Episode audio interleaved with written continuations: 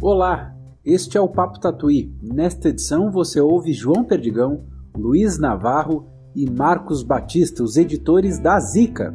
Acompanhe.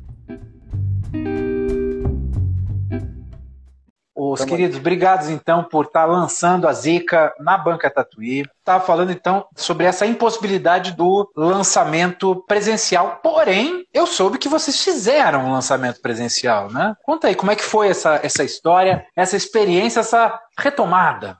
É, na verdade, o lançamento presencial foi mais simbólico, né? Porque a Zica, ela, inclusive, tem uma tradição de fazer lançamentos muito festivos. A gente faz festa, faz show, faz feira. É, e dessa vez não, não tinha a menor possibilidade de fazer nada disso. Então, a gente estava presente no Mama Cadela, que é um lugar que a gente já fez outros lançamentos, mas com o intuito assim, de receber uma ou outra pessoa que quisesse ir lá buscar a sua, a sua Zica presencialmente, ou um artista que participou, ou uma pessoa que quisesse comprar lá com a gente na hora, mas assim, sem aglomeração, sem bolinhos, enfim, foi mais simbólico mesmo. Mas a, a, o lançamento mesmo a gente concentrou em ações pelas redes sociais, né, pelo Instagram. Foi a primeira vez que a gente fez um lançamento sem mandar release para a imprensa. Foi um negócio bem assim, bem clean. A gente, só entre na rede nossa que a gente divulgou e falando, ó, quem for lá, fica lá um pouquinho, isso aqui na mão, álcool gel e tchau.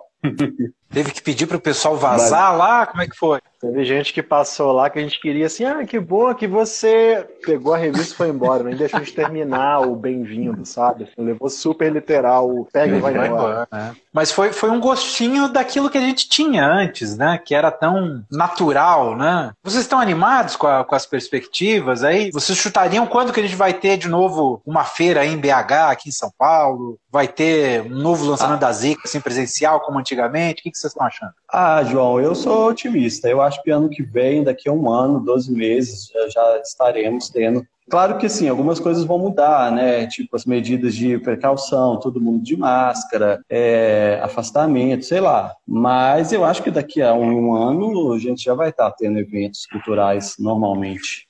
Eu sou otimista, posso estar sendo poliana, mas eu acho. É bom ter pelo menos uma poliana nos três aí, tá valendo. Agora vamos falar da publicação em si. É, eu estou aqui com a Zica anterior, porque é a única que a gente ainda tem em estoque, as outras estão lá na minha coleção, né? A Zica vem crescendo, vem, vem ficando cada vez mais bombada. Que história é essa? Ela está ficando cada vez mais musculosa, mais grossa. Enfim, contem para mim aí o que está acontecendo com essa publicação, né? A Zica sempre teve esse formato. A Zica sempre foi um formato A5. E essa aqui foi um, uma retomada da revista que a gente ficou uns dois anos sem publicar. E a gente falou assim: vamos mudar o formato, vamos crescer. A gente convidou uns designers que toparam, vamos aumentar. E aumentaram, a princípio, em tamanho, assim, né? Também. Essa edição, a gente recebeu muito trabalho legal. A gente falou assim: cara, vamos fazer o maior esforço possível para a gente aumentar a quantidade de página então, assim, a gente conseguiu fazer um aumento de página de aproximadamente 140 páginas para 170, para poder ter mais trabalho, para poder abarcar mais gente, mais artistas. Uhum. E eu estava lendo agora um pouquinho antes da gente começar, estava folheando a revista e tal, né, me ambientando de novo. Engraçado que me vem, me vem uma, por mais que ela tenha ficado assim, parece que ficou, ficou mais formal a Zika, me corrija se eu estiver errado, ela parece ter ganhado uma substância e ter, tanto que tem aqui logo os oficiais e tal, agora ela tá, né? Mas ela conserva uma espécie de espírito rock and roll, meio punk, meio transgressor. Me, me veio assim um, um Hot for Teachers do Van Halen, uma, sabe, um show intenso de rock que você sai com a com ouvidos unindo, assim, sabe, de ficar perto da caixa. Me deu essa sensação um pouco. Vocês têm também essa sensação, vocês como editores, né? Como é que, como é, qual é o sentimento que vem uh, com essa zica de número 6 para vocês? Bom, cara, é, todos somos editores, né? Mas uh, na edição número 5 a gente fez uma brincadeira que o Luiz foi o editor master da edição anterior, eu fui o dessa edição, a próxima vai ser o João. E é ótimo ouvir essa sua impressão, porque assim, a revista tá ficando mais formal, tá tomando um tônus assim de publicação menos. Uh, menos fanzine, menos, mais revista? Menos fanzine, mais revista, assim, é sempre uma discussão que permeou, mas a gente quer continuar sendo zine, então é ótima essa sua sensação de que continua sendo muito rock and roll, muito zine, porque de fato é. E eu acho que isso vem muito pelos trabalhos dos artistas, né? Porque a gente propõe os temas, a gente não consegue definir o que vai colocar só depois que vem os trabalhos que a gente consegue definir. Então, esse mérito é muito de quem mandou o trabalho e do conteúdo dos trabalhos, né? E depois tem um outro mérito que eu creio que é o da nossa própria organização, como que a gente vai colocando uma coisa depois da outra para fazer esse caminho da leitura e fazer esse show de rock and roll aí com muita guitarra. É, eu acho que a Zica era o seguinte, é, ela realmente é, era um show de rock and roll, mais no estilo faça você mesmo, tipo um show de rock de garagem assim, um fanzine, né? E aí, aos poucos, né, ao longo da história da Zica, a gente foi amadurecendo algumas coisas, fomos aprendendo algumas coisas. Então, essa edição, ela reflete um pouco isso. Tipo, tem uma ficha catalográfica pela primeira vez, nunca teve antes. Então, assim, eu acho que da, daquele show de rock de garagem passou a ser um show de, de rock, mas com uma produção um pouco mais profissional. É, o que tem de diferente nessa revista com relação às outras é que optou-se, né, por sugestão do, do, Ricardo Donato, nosso designer, de colocar o nome dos artistas nas páginas, coisa que a gente nunca tinha é, feito até então, isso muito que, é um, que deu uma diferença com relação às anteriores. E esse esse nome, na verdade, é, continua o glossário no final, né? Com, com o nome dos artistas. A gente até colocou o Instagram de cada um no final, a rede social ou o site que cada um dá. E, e, artistas, alguns artistas que o trabalho era chapado a página inteira, o trabalho que sangrava a página inteira, a gente optou por não colocar o nome para não interferir no trabalho. Então, não perdeu a, a pegada de, de, às vezes, esse nome, quando ele interfere, ele não é, não é colocado. São pouquíssimos trabalhos que não tem o nome, mas aí tem no final. Uhum. E é isso. É, eu acho que a, impressão, a diferença que eu vejo dessa zica para outra, a gente sempre está na seção Zine revista, a gente colocou a ficha catalográfica, mas não fez o ISBN. A ficha catalográfica eu acho que é o, o, o ápice da, da formalização que a gente pode chegar, porque quando chega ISBN aí já fica um negócio sério demais, né? É, na verdade, assim, ainda dentro do show de rock, a gente, entre zine e revista, a gente se entendeu muito também como uma antologia e como um, uma peça muito importante nesse tal cenário do quadrinho nacional, né? Não pela nossa própria percepção, mas pelo que as pessoas vêm falando com a gente sobre por que acham a Zika importante. Então a gente falou, bom, beleza, então a gente é esse veículo que muita gente conta, muita gente espera, muita gente quer ler, muita gente quer participar, publicar. Então é importante. E aí a ficha catalográfica dentro dessa importância, né? Assim, vamos colocar essa revista em, em, biblioteca e ela vai conseguir fazer parte de um acervo de biblioteca. E a gente falou não colocar o ISBN porque a gente se coloca o ISBN daqui a pouco a Amazon está vendendo também. Então a gente tipo assim vamos fugir desse radar e vamos ser só vamos ser catalogados, uhum. mas não vamos ser vendidos. É, e essa também é a primeira zica que vocês colocam uma cor além do, do preto, porque tem laranja também, né, dentro. Não é exatamente é, a primeira, porque a número 3 a gente fez uma experimentação com o vermelho, com, uma, com algumas páginas em vermelho também. Mas essa foi a primeira que teve duotone, né? Que foram algumas páginas com duas cores. Então, foi essa primeira experimentação em duotone. Ah, entendi. Que é um Pantone, na verdade, né? E foi um, uma sugestão do Ricardo Donato também, já quando a gente já tinha recebido os trabalhos e o único trabalho que deu tempo do artista poder colocar uma corzinha foi o trabalho do Cécio. Assim, a gente gostaria de, de, de ter tido tempo para fazer com mais trabalhos, mas na próxima a gente vai poder fazer isso. Mas é, é, é uma questão que aumenta a burocracia e o cuidado para o artista enviar o trabalho para a gente de uma magnitude tal que a gente até não tem certeza se a próxima vai ser com duas cores, mas a gente gostaria, porém, tem que bolar uma forma para que não chegue coisa muito improvisada para dar trabalho para o designer, porque tem que ser muito definidinho, muito prontinho, em PSD, bonitinho, senão não, não dá para julgar.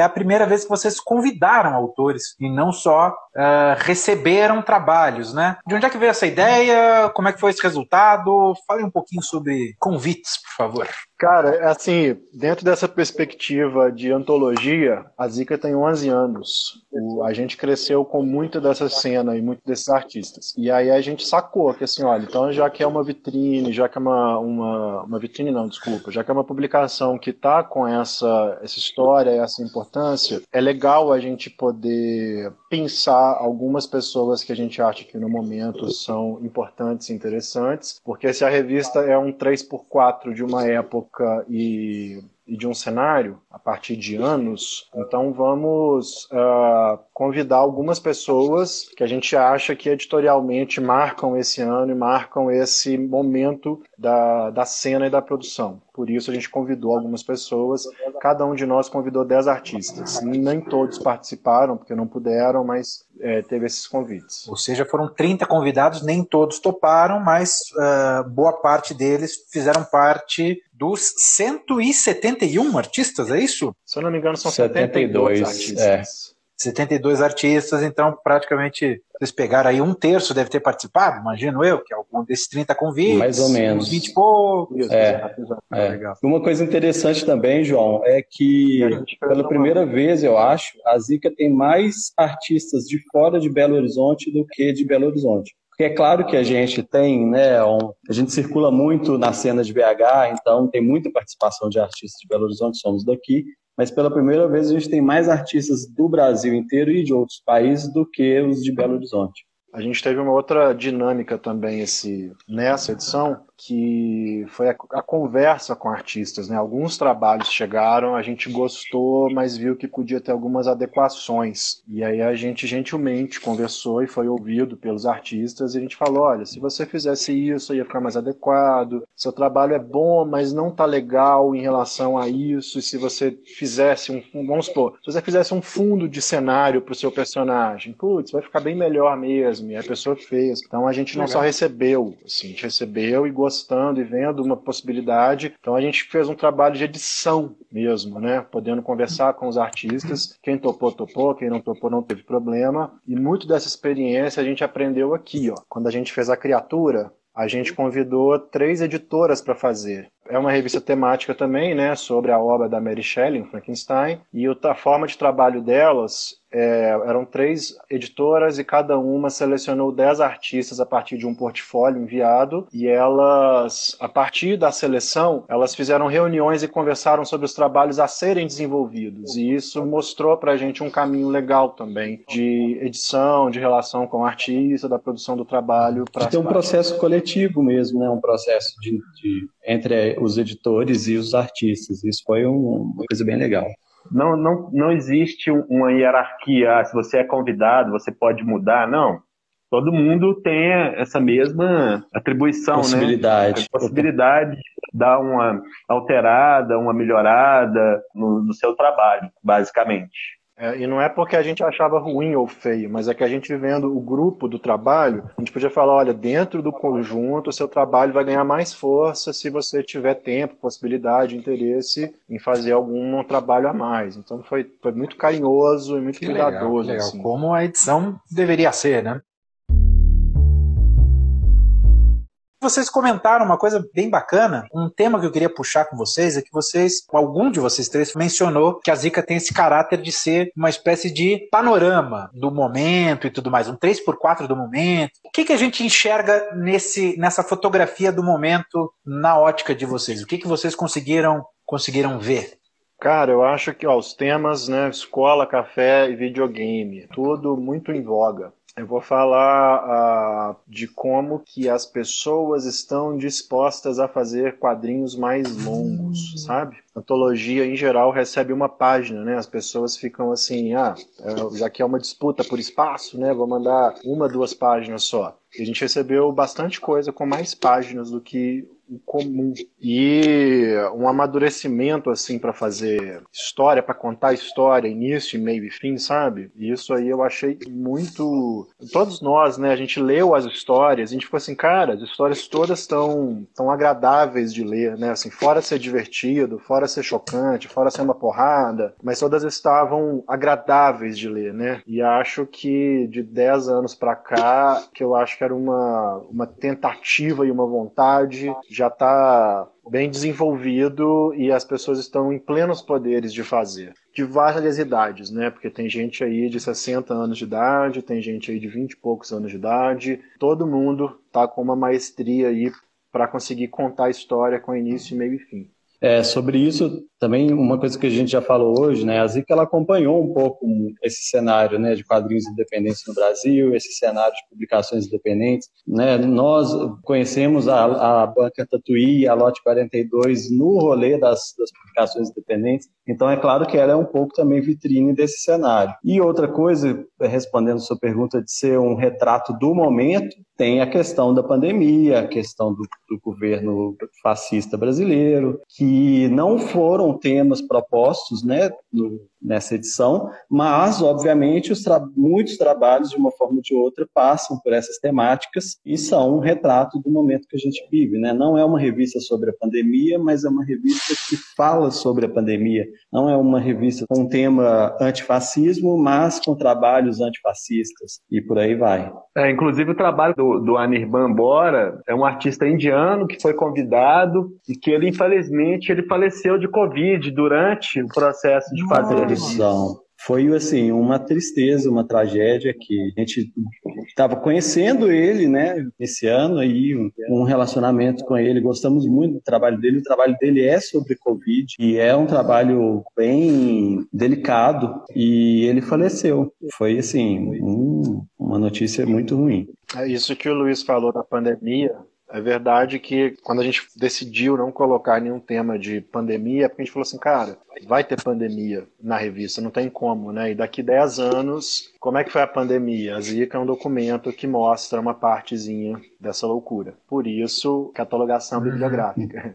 Tem uma coisa também que o, Batista comentou outro dia e que eu acho relevante de falar, que tem muito o tema queer aqui na revista. Ele perpassa vários Muitos trabalhos, trabalhos queer que tem essa questão, né, LGBT, assim, às vezes é de uma maneira bem subliminar, assim, mas ele está perpassando vários trabalhos da edição também. E alguma, alguma razão para isso, Batista? Você que constatou essa, essa temática, enfim, tem alguma, alguma coisa que faça esse crescimento aí ao longo desses 11 anos?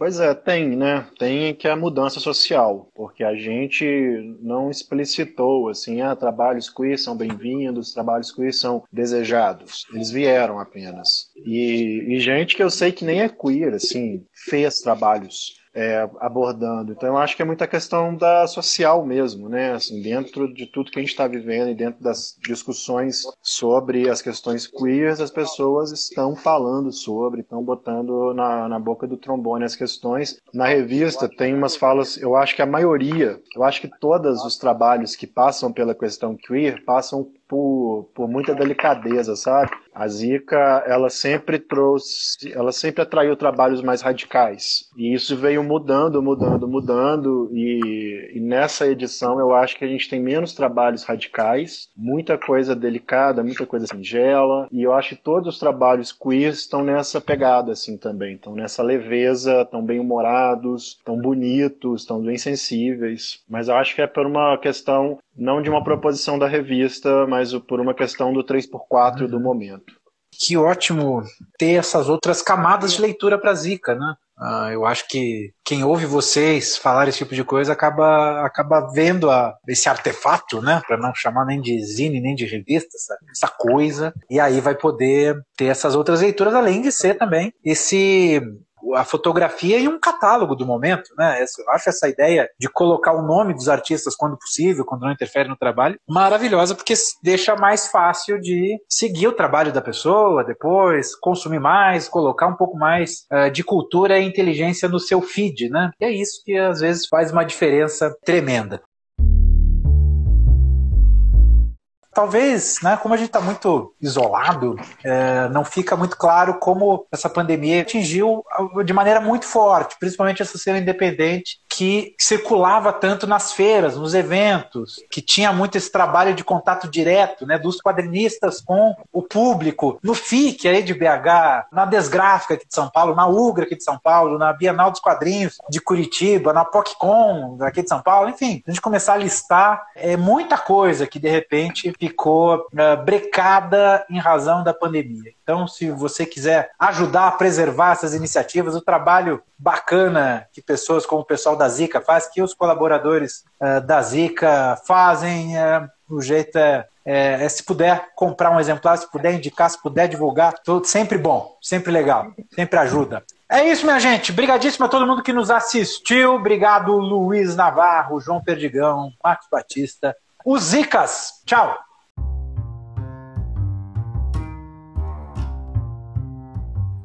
Chegamos ao fim desta edição do Papo Tatuí.